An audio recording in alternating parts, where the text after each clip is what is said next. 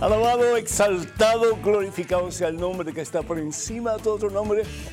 Su nombre es Jesús. Dios salva, Dios salva. Eso significa el nombre de Jesús. Dios salva. ¿Qué tal, queridos hermanos amigos?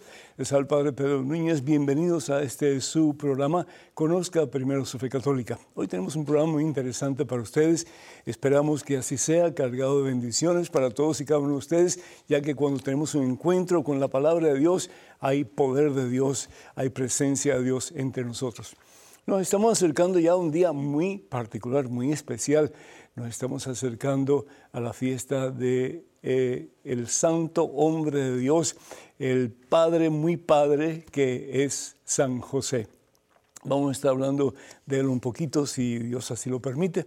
Pero antes de hacer absolutamente nada más, hermano que me escuchas, hermana que me escuchas, hacemos un alto en nuestro acelerado caminar diario, nos ponemos en presencia de Dios, hermano, hermana, vamos a orar. En el nombre del Padre, del Hijo y del Espíritu Santo. Amén.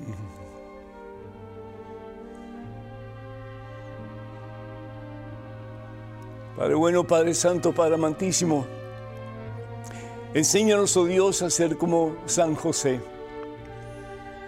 Enséñanos a cuidar de Jesús a tal extremo que podamos hasta dar nuestra vida por Jesús, Señor, como Él la dio por nosotros si fuera necesario. Enséñanos a imitar a San José, Padre por excelencia, que nunca abandonó a su hijo, que siempre daba consejos sabios a su hijo y que luchó para que su hijo no experimentara la muerte cuando era niño, sino que se sacrificó en todo el sentido de la palabra para llevarlo a un lugar seguro, donde él pudiera crecer en estatura y en santidad ante tu Padre Santo. Gracias por las enseñanzas que San José nos da a todos, seamos padres biológicos de hijos, seamos padres espirituales de hijos, seamos hombres y mujeres que queremos seguir a Jesús y que miramos a José para imitar su ejemplo, como Él reúne a la Sagrada Familia y es sagrada porque Jesús está en el centro de esa familia. Qué hermoso sería si de todas nuestras familias se pudiera decir, he ahí una familia sagrada, he ahí una familia santa, como la familia de San José. La madre imitando a María Santísima y el padre imitando a José. Para que Jesús pueda crecer en esa familia y para que esa familia esté cimentada en la roca que al fin y al cabo es Jesucristo. Bendice mi Dios, Padre Santo a cada uno de tus hijos, de tus hijas que en estos momentos está escuchando estas palabras. Llena, Señor, el corazón de cada uno de ellos. Santifícalo, Señor, que en este tiempo santo de Cuaresma, estos hijos tuyos, estas hijas tuyas, comiencen de verdad a caminar más de cerca en el camino de la santidad, imitando a ese que es a quien celebramos en estos días, que es a San José y que revestidos de tu presencia, Señor Jesús, podamos llevar más y más tu presencia al mundo en que vivimos en estos momentos, particularmente aquellos que están más cerca de nosotros. Bendice, Señor, úngenos, oh Dios, con una doble porción de tu Espíritu Santo y enséñanos a crecer como San José, a imagen y semejanza tuya, Señor Jesús. A ti que vives, Padre Santo, en Cristo Jesús, gloria, honra y honor por los siglos de los siglos. Amén, Señor. Bendito seas mi Dios. Amén. Damos gracias a Dios por todos y cada uno de ustedes, hermanos y hermanos, ustedes que para nosotros son familia y queremos ah, ayudarles más y más a acercarse a la fuente de vida y salvación eterna que es Jesucristo. Y gracias a todos ustedes que nos escriben, nos llaman pidiendo oración por algo en particular. Eh, nos sentimos halagados de poder compartir con ustedes la fe en Cristo Jesús y de apoyarlos en oración, sabiendo que cuando dos más están reunidos en el nombre de Cristo Jesús, hay poder, hay poder de Dios, hermanos, definitivamente. Damos gracias a Dios por María de Bronx, New York, que pide oración por ella y por su familia. Que Dios te bendiga, María, en abundancia, a ti y a tus seres queridos. Y Rita de California pide oración por su hijo Efraín. Dios te bendiga, Rita, y bendiga a tu hijo y a toda tu familia. Lilian, um, Staten, Island en New York eh, dice que le encanta el programa del Padre Pedro. Muchísimas gracias y que da gracias a Dios por su predicación y también por su, eh, por su trabajo, eh, por los televidentes, radio y televisión y pues por todos que escuchan la palabra de Dios. Muchísimas gracias, que Dios te bendiga. Quiero orar por eh, Julio Ali, que falleció recientemente. Eh, pido al Señor que el Señor lo tenga en su santa gloria.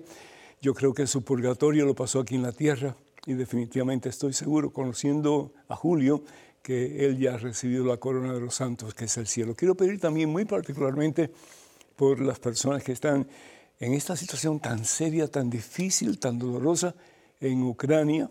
Eh, pido por la paz en el mundo entero y pido para que nosotros, como cristianos, católicos, comencemos a ser de verdad artífices, instrumentos de paz en este mundo que tanto necesita de paz, porque necesita a Dios, porque hay una terrible ausencia de Dios y tú y yo podemos hacer la diferencia, como lo hizo San José.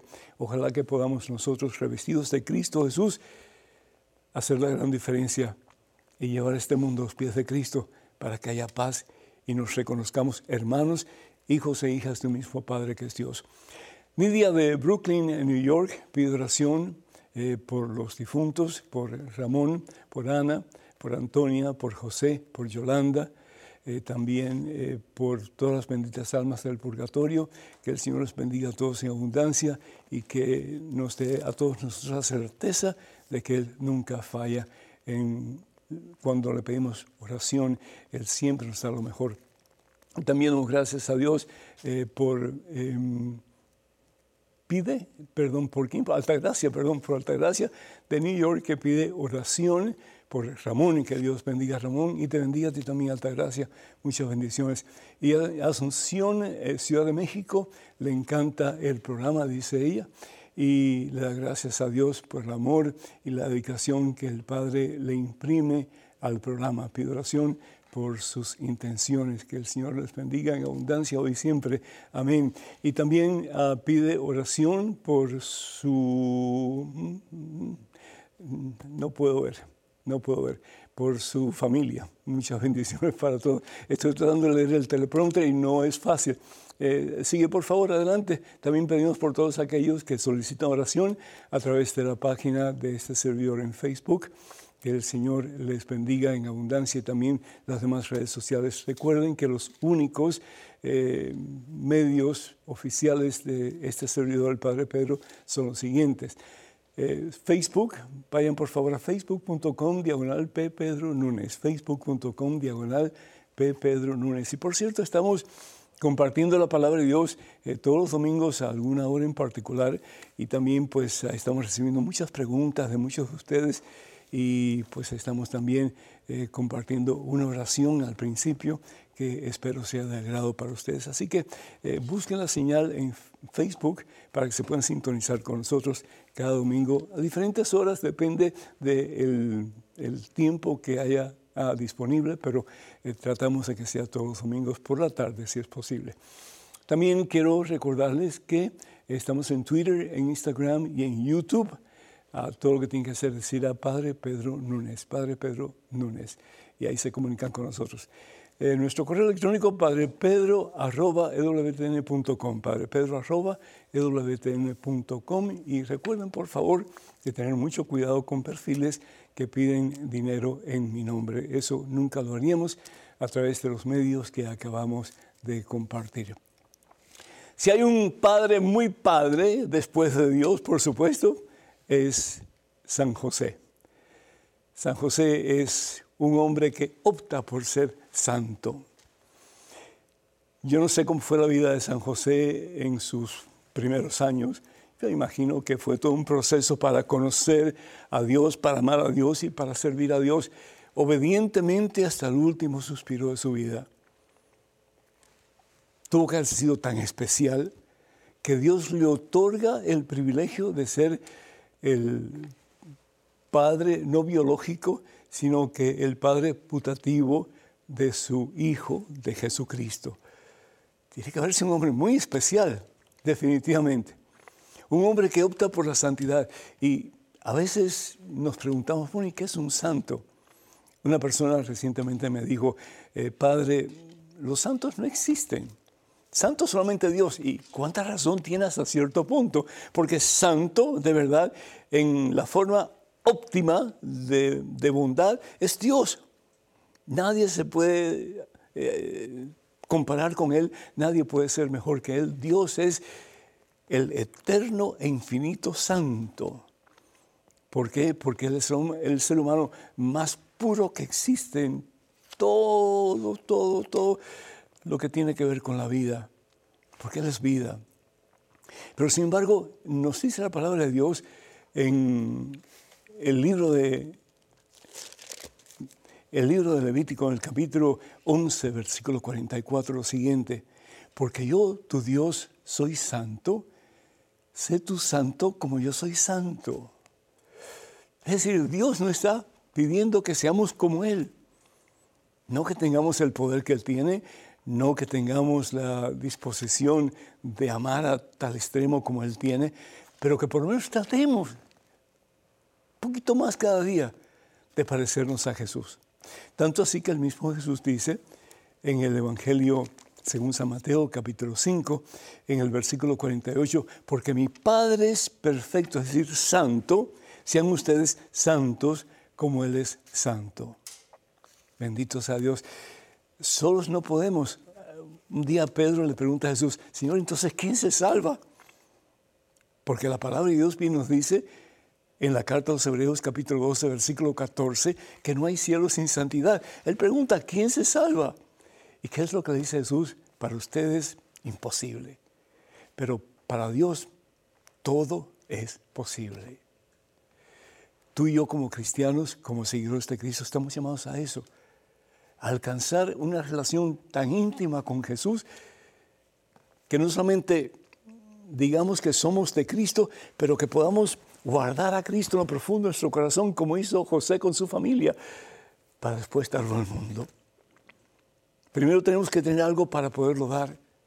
Nadie puede dar, tú no puedes dar lo que tú no tienes. Tenemos que tener a Jesucristo en lo profundo de nuestro ser, como centro de nuestra vida, como fue la situación de José, para poderlo dar al mundo. Si Jesús no hubiera tenido a José como padre, quién sabe lo que le hubiera pasado. El rey de Herodes trataba de buscarlo para matarlo. ¿Sí? ¿Se acuerdan? ¿Y qué es lo que hace José? Obedeciendo un mandato del Señor a través de un sueño. Levántate y lleva a tu hijo a Egipto. José no tenía idea de nada. ¿A dónde me voy a ir? ¿Cómo voy a trabajar? ¿Cómo voy a poder dar sustento a mi familia? Pero sin embargo, José tomó la decisión que tú y yo tenemos que tomar nuestra vida también y esa decisión es obedecer a Dios. Obedecer a Dios. Si, Jesús se hubiera quedado donde estaba y si José no le hubiera hecho caso a Dios, ¿quién sabe lo que hubiera pasado? Pero ¿qué hace José? Toma a María y a su hijo y salen de donde están y se van a un lugar desconocido completamente, algo muy parecido a lo que le pasa a Abraham. Pero tanto Abraham como Moisés obedecen a Dios. Qué fabuloso sería si más papás obedecieran a Dios y cuidaran de sus hijos y enseñaran a sus hijos el camino del bien, el camino del amor, el camino de Jesús, en vez de permitir que tengan tantos aparatos y tantas cosas en sus casas y que de Dios se hable muy poco. La vida de José fue un enseñar a su hijo, un ayudar a su hijo a ser un hombre de bien. Jesús tiene dos naturalezas, bien lo sabemos, la divina y la humana, pero como humano Él necesitaba de un Padre que le ayudara a conocer a Dios, a vivir para Dios y a poner a Dios como centro y Señor de su vida. Papá que me escuchas, sé también un padre bien padre. El padre bien padre no es el que le da cosas a sus hijos simplemente para que le den un poco de cariño. El padre bien padre es el que está dispuesto a vivir con su ejemplo una vida verdaderamente, netamente cristiana, para que su hijo aprenda el bien del mal, para que su hijo pueda escoger el bien, para que su hijo, siguiendo el ejemplo del padre, desee ser santo como su papá es santo. Y el santo de nuevo no es otra cosa, sino que el deseo de imitar a Jesucristo, que es el santo. Y a veces podemos flaquear y a veces podemos caer, pero levantarnos de nuevo y seguir buscando la santidad. Y la santidad se encuentra donde está Jesús, porque el que tiene a Jesús es santo o está en camino de la santidad. José nos enseña mucho. Y en estos tiempos difíciles en que tantos hijos se rebelan contra sus padres y hasta le dicen, te odio, no quiero verte. José desde el principio le enseña a su hijo el camino del bien, el camino de la vida, el camino del amor, el camino de la santidad. Y Jesús crece en santidad en estatura, nos dice la palabra de Dios,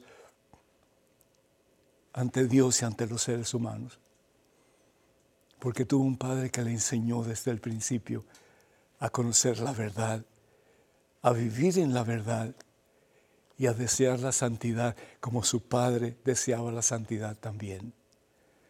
Nunca es tarde para comenzar, papá, que me escuchas. En el nombre del Señor Jesús, en esta santa cuaresma, lucha por ser santo. Vete a confesar si tienes que confesarte. Recibe la Santa Comunión lo más posible Ora con tu familia. Enseña a tus hijos el valor de creer en Dios. Van a haber muchos que le van a decir, creer en Dios eso es cosa tonta. Eso es cosa gente tonta. Y dile a tu hijo que tú prefieres ser un tonto ante los ojos de los hombres, pero ser siempre un santo ante los ojos de Dios. Al fin y al cabo, los hombres no te van a salvar, pero hay uno que sí salva, hay uno que sí libera, hay uno que sí restaura, hay uno que da vida, hay uno que nos ha prometido el cielo. Y su nombre es el santo entre los santos, y su nombre es Jesucristo. Papá, sé padre, buen padre, buen padre, que seas un padre a todo dar y vas a ver cómo tus hijos seguirán tu ejemplo. A Cristo que vive gloria, honra y honor por los siglos de los siglos. Amén. Vamos a una pausa, hermanas y hermanos, número telefónico para que se comuniquen con nosotros, 205-271-2924. Repito, 205-271-2924. Regresamos en cuestión de momentos, así que por favor no se vayan, quédense con nosotros.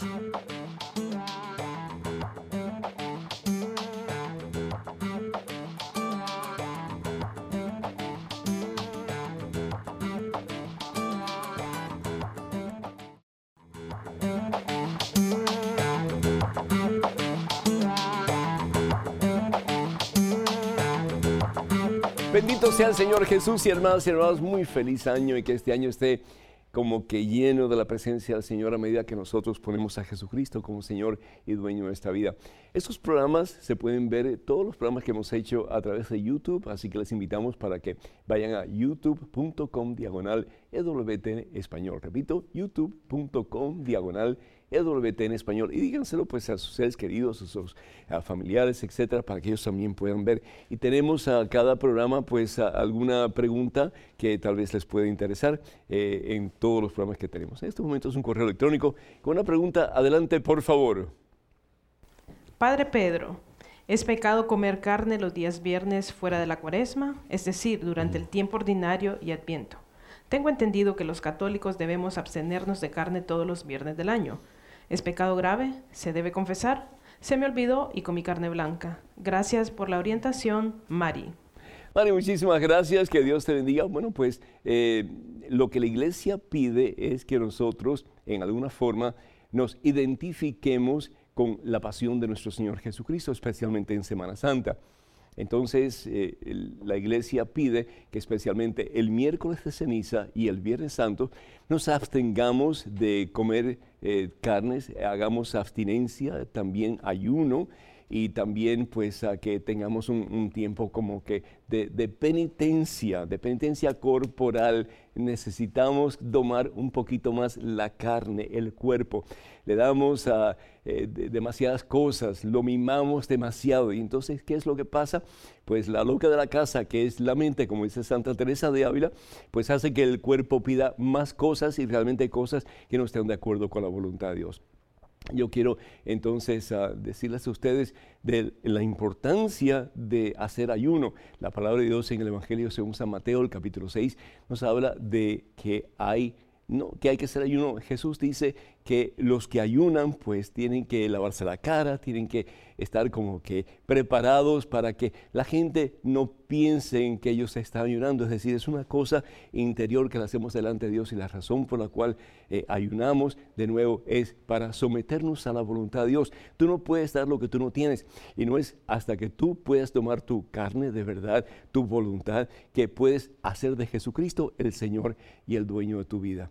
Entonces, ah, si es pecado comer carne los viernes del año, no, no es pecado, pero la iglesia sí nos anima y diferentes em, pues, conferencias episcopales eh, nos animan para que hagamos algún tipo de sacrificio, que hagamos tal vez alguna obra de misericordia, que en alguna forma pues ah, eh, ayudemos a alguien necesitado, sabiendo, como dice la palabra de Dios, el Señor Jesús, que lo que hacemos por el más pequeño de nuestros hermanos, lo hacemos al fin y al cabo por Él.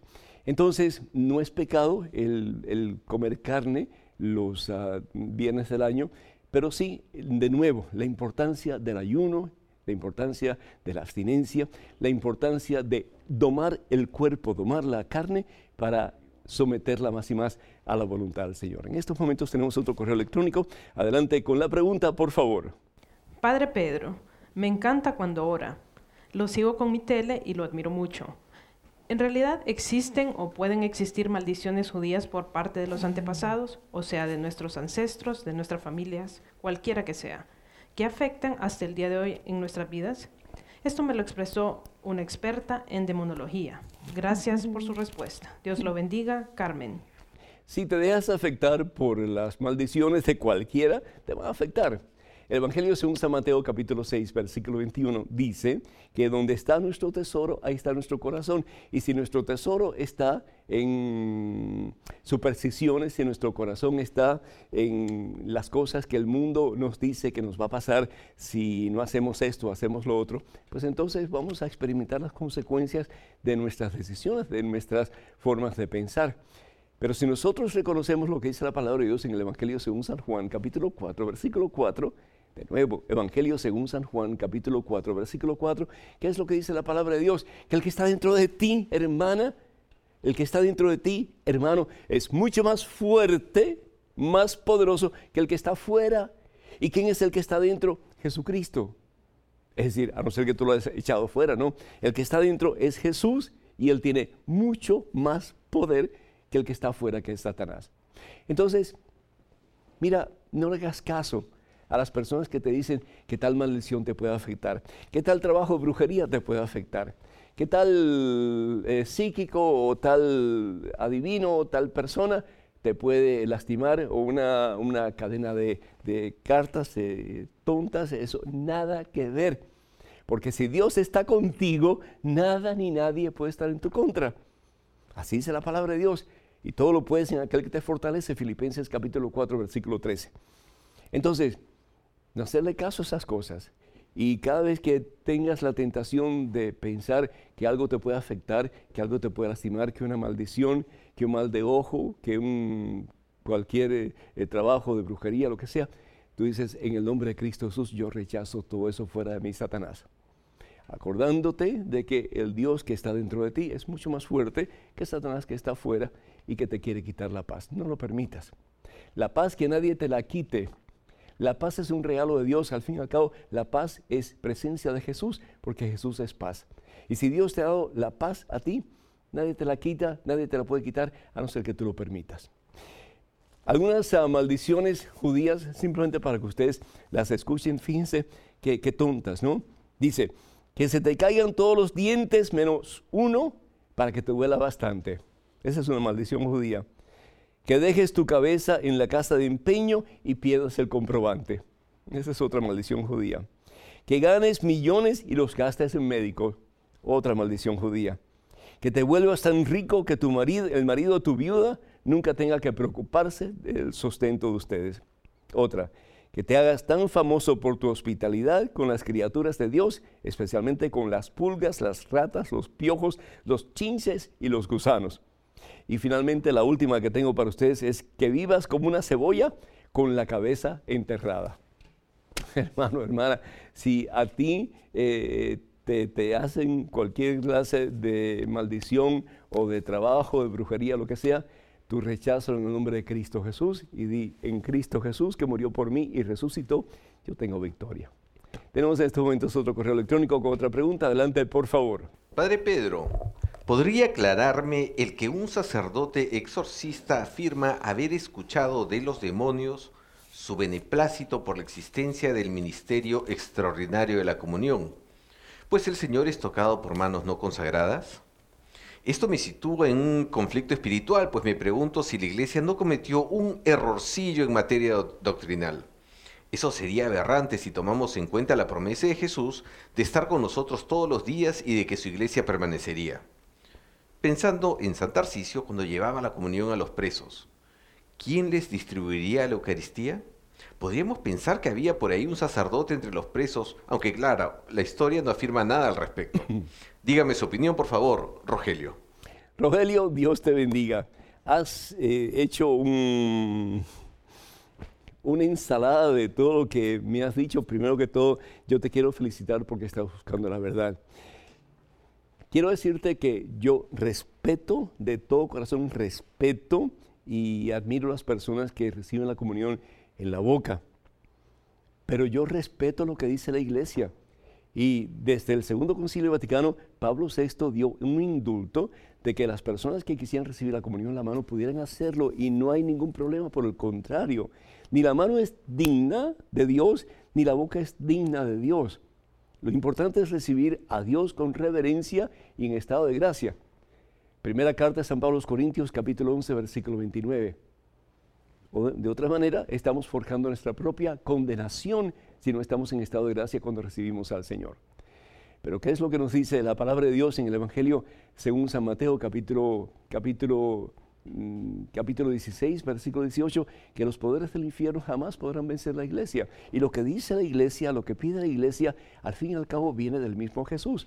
Fíjense ustedes, cuando Jesús instituye la Eucaristía, en la última cena, que fue su primera misa, fue la primera misa, en el aposento alto, Jesús no dio la comunión, no le dio el pan consagrado ni el vino consagrado a sus discípulos en la boca. No, se lo dio en la mano. El pan se lo dio en la mano y el vino lo compartieron en el cáliz. Es decir, la tradición de la comunión en la boca surge mucho más adelante, muchos siglos más adelante, mm, después del comienzo de la era cristiana. Entonces, todo ese tiempo quiere decir que lo hacían mal las personas. Mira, el sacerdote puede ser muy santo, y yo imagino que lo es. El sacerdote puede ser un hombre muy sabio, y yo imagino que lo es. Pero el sacerdote no es infalible. El sacerdote puede cometer errores. Ahora, quien no comete errores, y sobre todo cuando habla ex cátedra, es decir, con la autoridad de Pedro, con la autoridad del mismo Cristo Jesús, pues es el Papa. Y cuando el Papa nos pide que hagamos algo, o nos enseña que debemos de ir por este camino, realmente es porque Él tiene conocimiento de causa y Él tiene la presencia del Espíritu Santo que nos guía, que guía a la iglesia y guiará a la iglesia hasta el fin de los tiempos. Entonces, no, es un errorcillo, Rogelio, el que ha cometido la iglesia. La iglesia, de nuevo, y muchas personas pueden estar en contra de lo que yo estoy diciendo, pero lo que yo estoy diciendo, hermanos, es la enseñanza de la iglesia católica. Y de nuevo, lo que enseña la iglesia es enseñado bajo la dirección y la presencia del Espíritu Santo de Dios, que el mismo Señor Jesús se lo promete a su iglesia, comenzando en, el Evangelio según San Juan capítulo 16, después Hechos capítulo 1 y finalmente recibe la iglesia la promesa del Señor Jesús cuando los discípulos del Señor Jesús en el aposento alto se llenan del Espíritu Santo de Dios y ahí nace la iglesia. Ahí se patentiza la iglesia establecida por nuestro Señor y Salvador Jesucristo. No escuchemos voces contrarias a la iglesia. ¿Por qué? Porque vamos a estar todos eh, confundidos y vamos a hacer una ensalada de lo que realmente debemos de conocer y aceptar como la verdadera enseñanza de Jesucristo, que es a través de la iglesia que Él funda, que es una sola, que es la iglesia, que es una santa católica apostólica, y de ahí no hay otra. Tenemos un correo electrónico con una pregunta, adelante por favor. Padre Pedro, mi papá estuvo casado anteriormente por la iglesia donde tuvo tres hijos. Ellos ya son mayores de edad. Aparentemente el amor en su matrimonio se perdió, se equivocó o ella no le correspondía. Luego del divorcio civil, él conoció a mi mamá. Mi padre es muy buena persona. Por mi mamá dejó de ser mujeriego y actualmente somos una familia muy feliz, llena de valores y tenemos muy buena educación con respecto a Dios. Mi padre y mi madre no están casados por la iglesia, sino solo unión libre. Este amor que ellos dos compartido con mi hermanito y yo, aun somos menores de edad, es pecado. Dios los va a castigar solo porque mi papá se equivocó y encontró el verdadero amor. ¿Hay alguna solución? Por favor, dígame, Padre. No quiero que castiguen a nadie. No creo que Dios sea tan cruel para castigar el amor. Ana Paulina. Ana Paulina, Dios te bendice y me estás como que poniendo contra la pared para que yo te diga, no está bien, mi hija, tu papá y tu mamá están bien. Ana Paulina no están bien. Primero que todo, Dios no es cruel. Dios es amor. Y, Dios lo que quiere es que nosotros amemos, pero amemos según el corazón de Dios, no según las pautas que el mundo nos puede ofrecer. Eh, tanto así que en el Evangelio según San Mateo capítulo 25, versículo 40, el Señor Jesús nos dice que al final, en el ocaso de nuestras vidas, en el juicio final, seremos juzgados por el amor. Tuve hambre, me diste de comer, etcétera, porque lo que hagamos por el más pequeño dejemos de hacer, por el más pequeño de nuestros hermanos, los vamos a hacer por el mismo Jesús. Dios no es cruel, es decir, Dios es amor. Primera de Juan, capítulo 4, versículos del 16 al 21.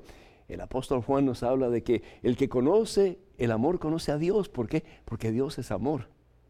Dios es amor. Ahora, por otra parte, si nosotros vamos al Evangelio según San Mateo, capítulo 19, versículo 9, Evangelio según San Mateo, capítulo 19, versículo 9, y lo tengo aquí, dice, yo les digo, el que se divorcia a su mujer fuera del caso de unión ilegítima y se casa con otra, comete adulterio. ¿Y qué es lo que dice la palabra de Dios acerca del adulterio, acerca de la fornicación, acerca de la relación sexual fuera del matrimonio? Gálatas capítulo 5, versículo 19, dice, dice la palabra de Dios que eso está mal ante los ojos de Dios y por lo tanto personas que actúan de esa manera, que cometen pecado serio, pues están en peligro de no entrar en el cielo. Entonces, ¿qué es lo que se puede hacer en una situación así? Primero que todo, yo te felicito por tu preocupación por tu mami y por tu papi yo te pido que le digas a ellos que ellos tienen que ponerse las pilas y buscar la solución para su problema.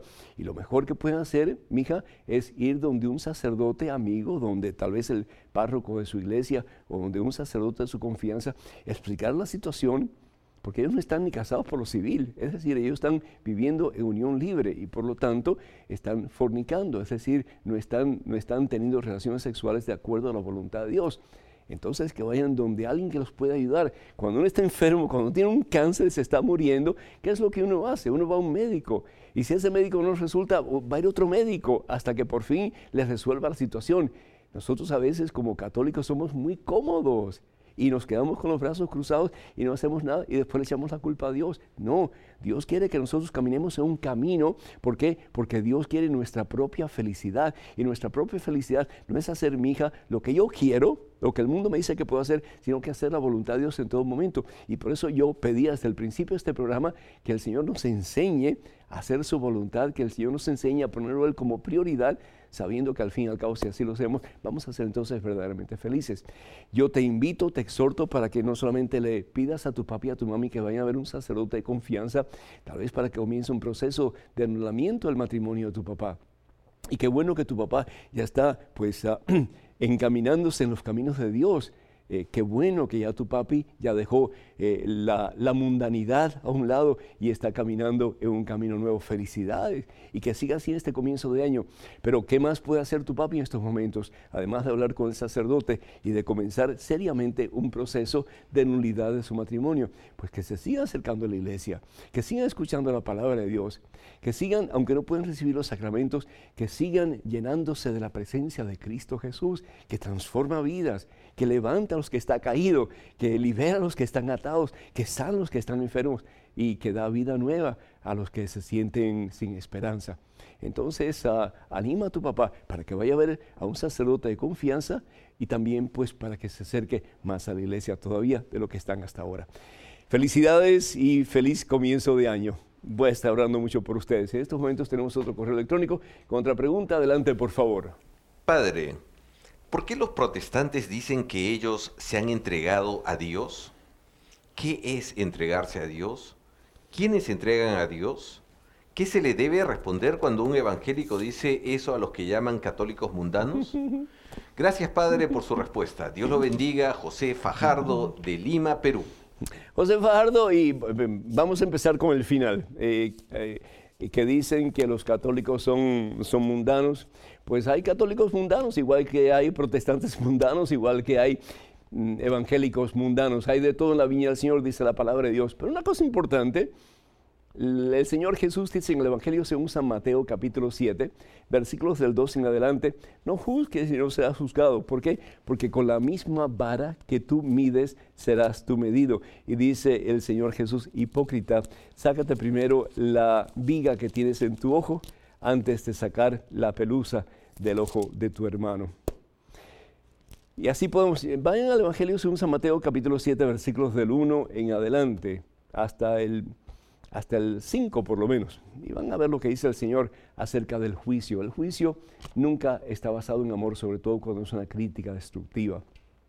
Pero ¿qué es lo que nos dice el Señor Jesús en el Evangelio según San Lucas capítulo 6, versículo 38? Él dice, den y se les dará, den y se les dará. Con una medida rebosante, apretada y bien, bien nutrida se les dará cuando ustedes dan. ¿Y qué es lo que el Señor quiere que nosotros demos nuestra propia vida? nuestra propia vida. ¿A quién? A Jesucristo. ¿Qué significa darse a Jesús? ¿Qué significa, qué significa entregarse a Dios? Cuando tú entregas un paquete, cuando tú entregas un regalo, ¿qué es lo que estás haciendo? Le estás dando a esa persona la autoridad, la potestad sobre eso que estás entregando. ¿Le has entregado tu vida al Señor Jesús?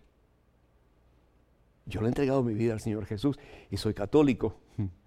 de, de, hueso colorado, sí, soy católico. Es decir, yo creo, yo creo en la iglesia que Jesús funda, yo creo que Jesús habla a través de su iglesia, yo creo que las enseñanzas que la iglesia enseña vienen del mismo Dios, yo creo, yo creo que tenemos fuentes de vida y de salvación eterna a través de los sacramentos que recibimos en la iglesia, yo creo yo creo. Pero yo tengo que tomar una decisión impulsado con la gracia que Dios me da a través de su iglesia. Y es decirle al Señor Jesús, todo tuyo. Todo tuyo. Y eso lo tienes que hacer tú también. Y lo tiene que hacer todo cristiano que de verdad quiera poner a Jesucristo como centro y Señor de sus vidas, especialmente en este año que comienza. Yo creo que los protestantes tienen algo muy bueno que decirnos en respecto a lo que estamos hablando. Cuando ellos dicen, yo me entrego al Señor, yo me rindo al Señor, ¿qué es lo que está diciendo? Que quieren que Jesús de verdad sea Señor y dueño de sus vidas. Y al fin y al cabo es lo que Dios pide de ti y de mí también y de todos los que nos llamamos cristianos.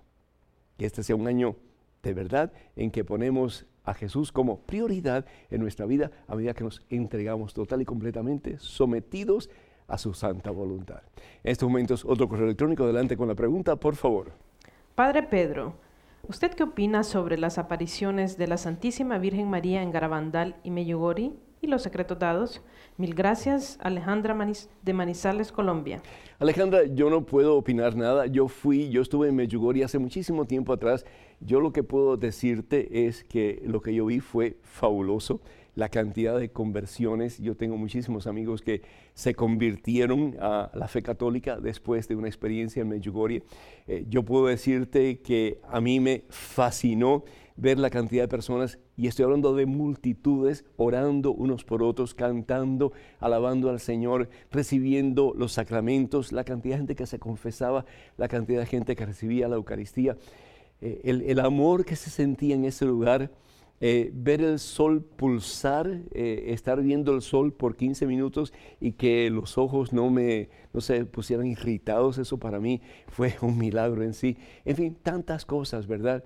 Pero sin embargo tenemos que obedecer lo que dice la iglesia. Y la iglesia en estos momentos, especialmente en relación a Medjugorje, pues dice que mm, no, no hay, no hay, mm, no hay nada que pueda decir que realmente es sobrenatural la iglesia.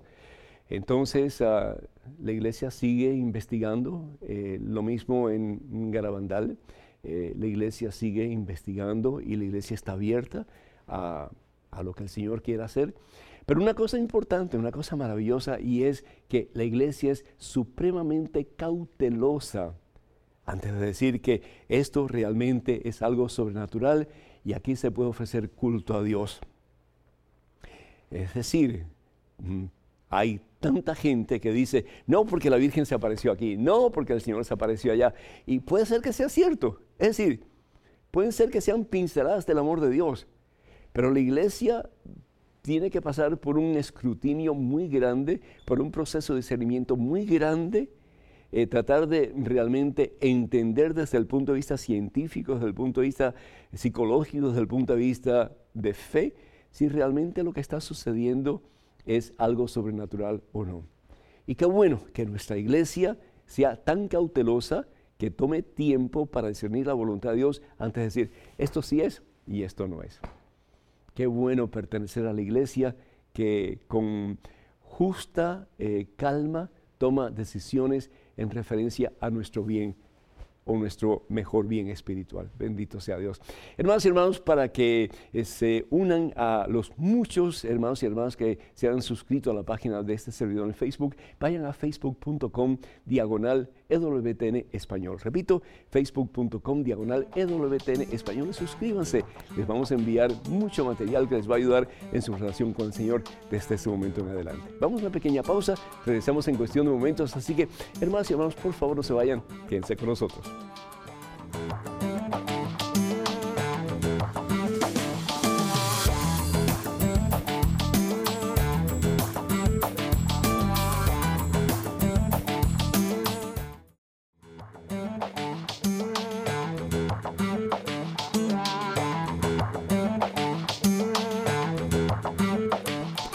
Al Rey de Reyes, gloria a Jesucristo y de verdad, hermanos, que en este tiempo pues pedimos que el Señor reine, reine con poder y fuerza, poner a Cristo Jesús de verdad en el centro de nuestra vida, en el trono de nuestro corazón, que así sea.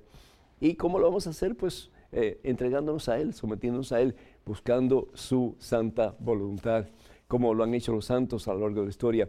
El Papa Francisco nos anima no solamente a ser buenos cristianos, nos anima a ser santos, santos como Jesús es santo. Así que a echarle duro, porque de la mano de Cristo Jesús nuestra es la victoria. Tenemos, ah, gracias a muchos de ustedes, tenemos ah, muchísimas ah, eh, preguntas, tenemos muchos correos electrónicos, muchas llamadas. Esta de aquí viene desde Colombia. Y dice así, mi nombre es David Fernando Eligio Falla, soy cristiano protestante y aunque no esté de acuerdo con muchas doctrinas católicas, es mi deber exaltar su noble labor. Lo felicito y continúe predicando el Evangelio del Señor Jesucristo a toda criatura.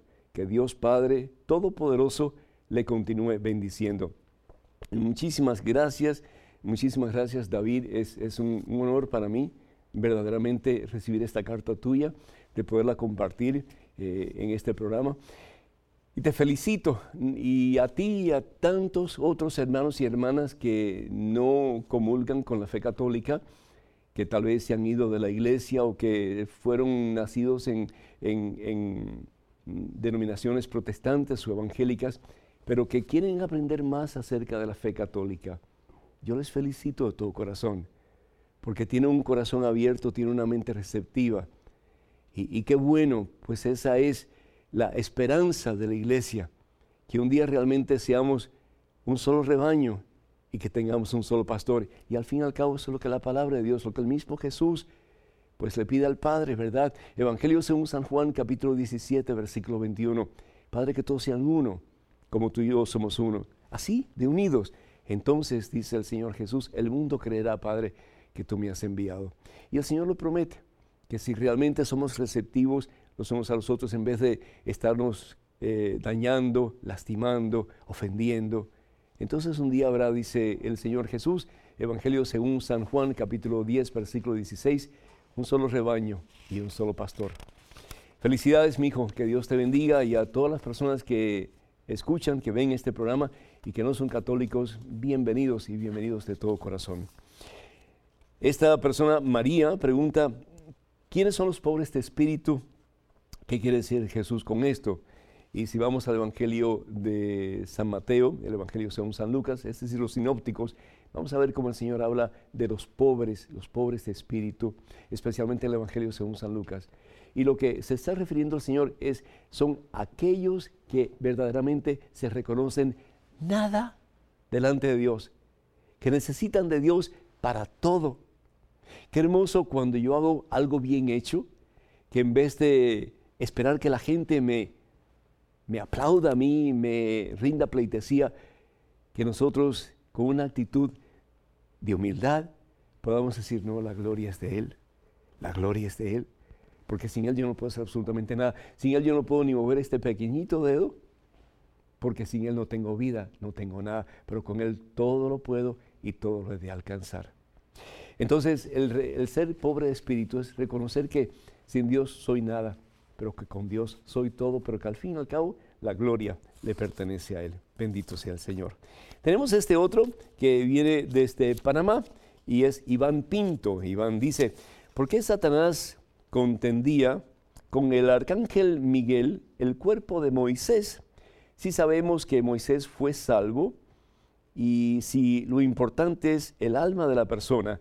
Ayúdame, Padre Pedro. Eso lo encontramos en la carta de Judas, el capítulo 1, versículo 9, en que hay una pelea entre Satanás y el arcángel Miguel.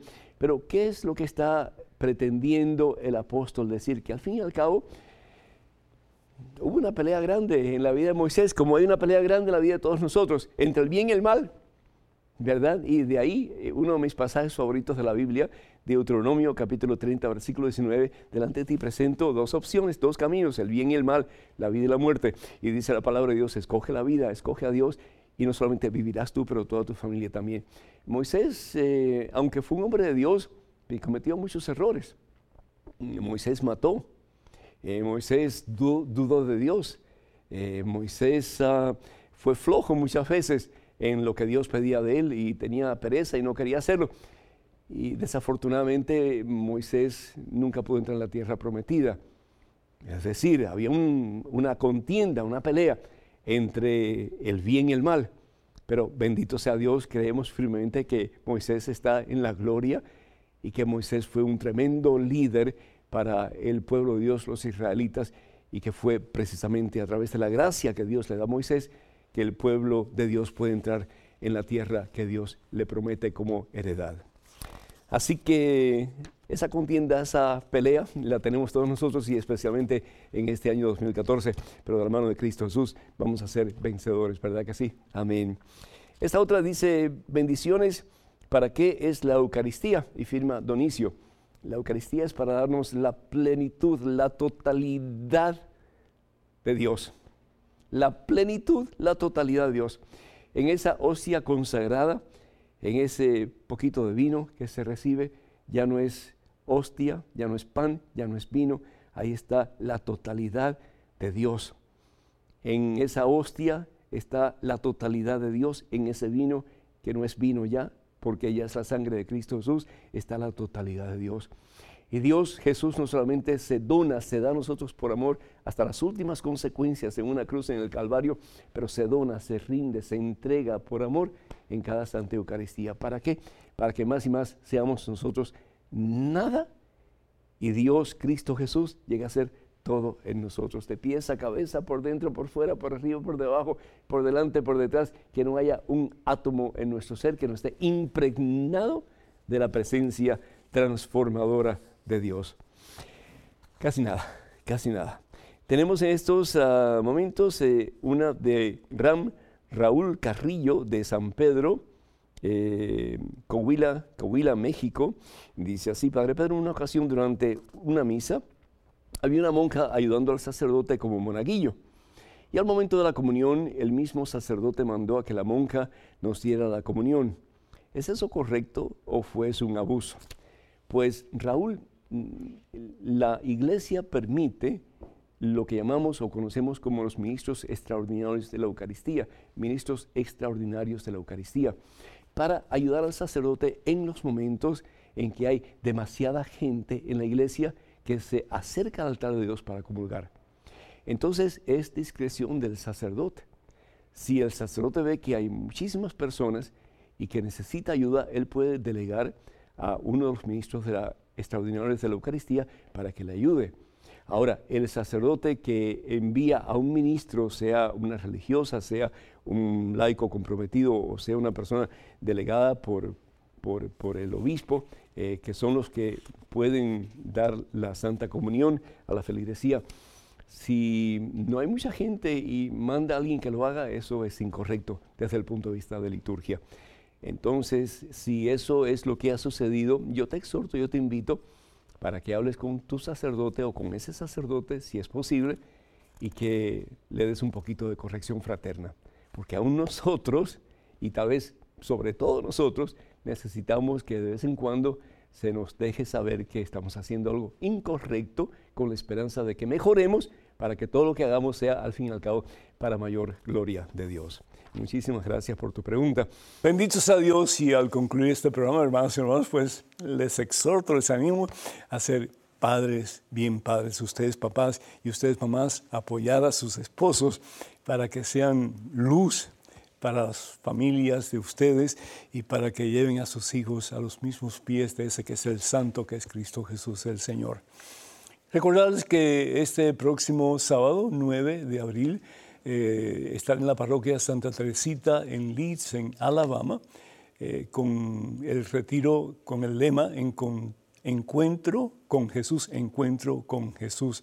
Así que, pues, ojalá que nos podamos acompañar que nos pueden acompañar también. El peregrinaje a Tierra Santa, con el favor de Dios, lo vamos, a, lo vamos a hacer y proclamo que lo vamos a hacer del 14 al 25 de octubre de este año. Para más información, por favor, perdón, comuníquense con la señora Maciel Carrasco, que es la que está organizando eh, el, viaje, ya que ellos eh, son parte de una compañía de peregrinaje que usamos frecuentemente. Para comunicarse con Maciel, por favor, eh, vayan a su celular, que es el WhatsApp, y también en su celular, el 347-463-3998. Repito, 347-463-3998. Y también ella responde al número 1-800-635-0017. 1-800-635-0017. 0017. O pueden escribirle un correo electrónico a maciel con dos S, maciel arroba canterburypilgrimages.com, maciel arroba canterburypilgrimages.com. Eh, pues yo creo que esa es toda la información que tenemos. Recuerden que tenemos varios libros a disposición de ustedes en el catálogo religioso de para más información sobre los diferentes libros que este servidor ha escrito, comuníquense al número telefónico 205-795-5814. 205-795-5814. Y también eh, les pedimos encarecidamente que nos escriban con sus preguntas a la siguiente dirección. Padre Pedro, arroba ewtn.com, Padre Pedro arroba ewtn.com. Creo que es tiempo de que me cambie los anteojos porque ya no puedo ver. Así que tal vez la próxima vez que me reúna con ustedes ya tengo anteojos nuevos, quién sabe. Recuerden, hermanos y hermanos, cuando puedan, pues oren por este ministerio que está llegando a tantas personas y que necesita de sus oraciones para poder seguir en el camino que el Señor nos ha encomendado. Y también cuando puedan hacer su donación, no lo dejen de hacer para que podamos seguir llevando al mundo la santa palabra de Dios. Que el Señor los bendiga en abundancia y siempre, que el Señor vaya detrás de ustedes para que les proteja, particularmente en estos días a ustedes, papás, tomar la decisión más importante de su vida y es de ser un reflejo de Cristo imitando la vida de San José. Que la bendición de Dios Todopoderoso, Padre, Hijo, Espíritu Santo, descienda sobre ustedes y esté con ustedes por siempre. Hasta la próxima, Dios primero.